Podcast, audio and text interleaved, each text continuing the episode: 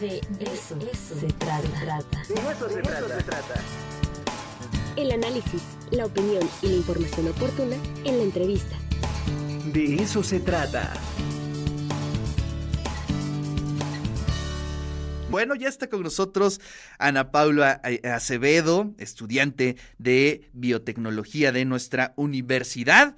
Ana Paula, qué gusto y qué placer recibirte aquí en eh, Radio y TV WAP. ¿Cómo estás? Buen día. Hola, buenos días. Muchísimas gracias por la invitación. Un gusto estar aquí con ustedes. No, el gusto es de nosotros y después de ver toda la nota, toda tu biografía, la verdad es que nos llena de orgullo tenerte por aquí. Y este ejercicio siempre lo hacemos cuando tenemos este tipo de notas un poco para compartirle a la comunidad universitaria y a toda la audiencia cómo es que se forma un estudiante, ¿no? Eh, de este nivel.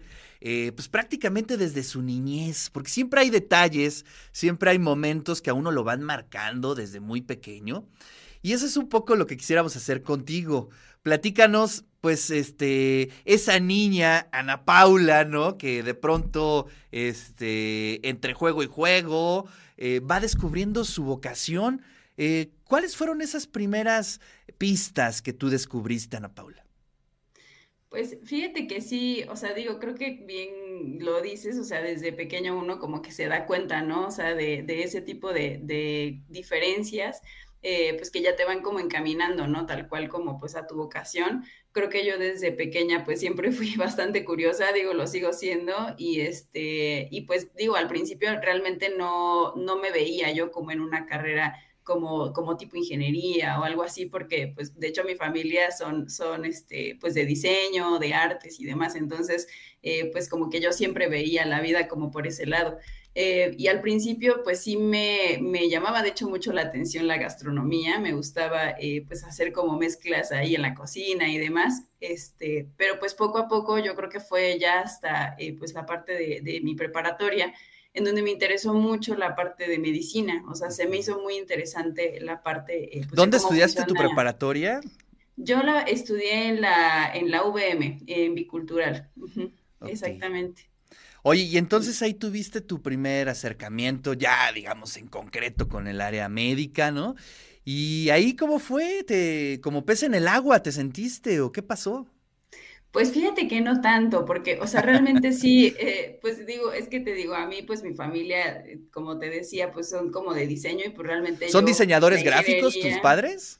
Sí, mis papás son diseñadores gráficos y pues mis hermanas están en animación digital y diseño industrial, o sea, totalmente diferente a lo que yo estoy haciendo.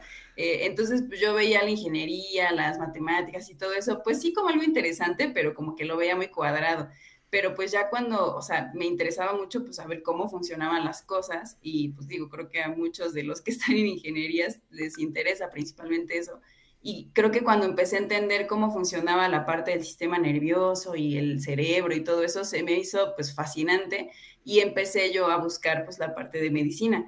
Pero bueno, ya después de varias experiencias, justamente estuve en un programa de la UAP que se llama eh, Verano con un científico, ah. este, y pues ahí pude ayudar a un pues, investigador de, medicina, eh, la doctora Elba Mejía, y, este, y pues ahí pues me fui acercando más como esta parte pues más científica y ahí fue que, pues, que me gustó más, aunque me fui ya como a la parte más molecular, digamos, no tanto como clínica pero sí, yo creo que ese fue como el punto determinante de mi carrera. Qué maravilla. Bueno, ya estando aquí en la universidad, en la licenciatura, eh, pues tomas una decisión. Siempre tomar una decisión de qué estudiar es complejísima. Además, uno tiene 17, 18 años y ya lo ponen a uno a tomar ese tipo de decisiones, ¿no? Pero bueno, finalmente se dan. Y, bueno, pues eh, entrar a la universidad, eh, como su nombre lo dice, es entrar a un universo de posibilidades, ¿no? De todo tipo. ¿Y ahí cómo te sientes? Eh, ¿Cómo son tus primeros días? ¿Cómo es eh, tu proceso de adaptación en la universidad?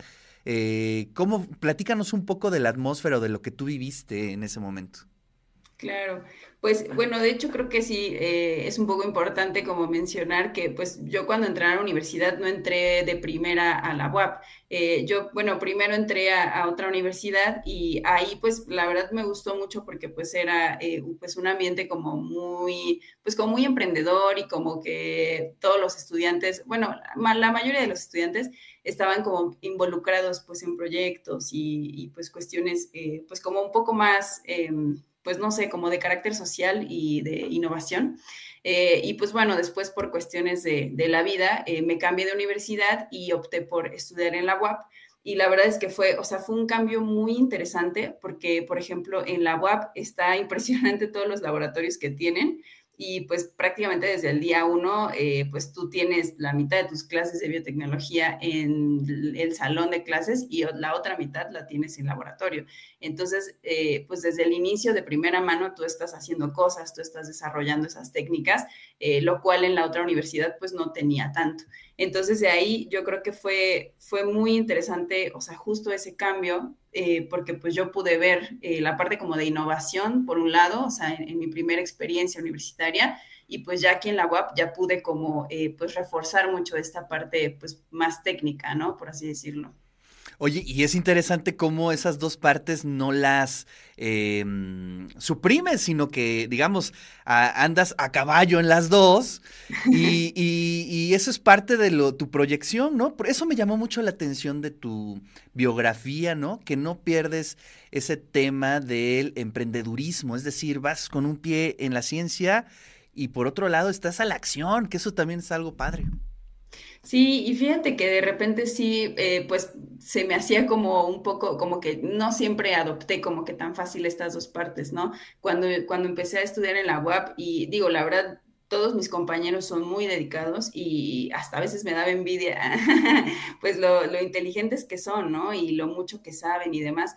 Y de repente, digo, aunque pues sí, sí soy aplicada y sí me, pues me esfuerzo por sacar buenas notas, eh, pues digo, muchas veces yo veía compañeros que pues, de verdad me llevaban mucho camino por delante y hasta a veces, eh, pues bueno, como que me sentía un poco mal de que no de que no, eh, pues me faltaba tal vez un poco en la parte como más técnica, ¿no? Eh, pero pues después me fui dando cuenta que pues también tengo estas otras habilidades más como, pues digamos como blandas, o sea, como de emprendimiento, de poder conectar con la gente y demás, crear eventos y etcétera.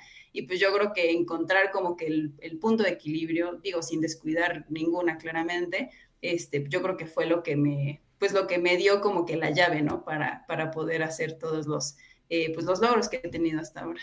Bueno, y hablando de logros, pues ni más ni menos te nombran eh, como parte de, estas, eh, de estos 100 líderes estudiantiles seleccionados en biotecnología. ¿Cómo fue ese proceso?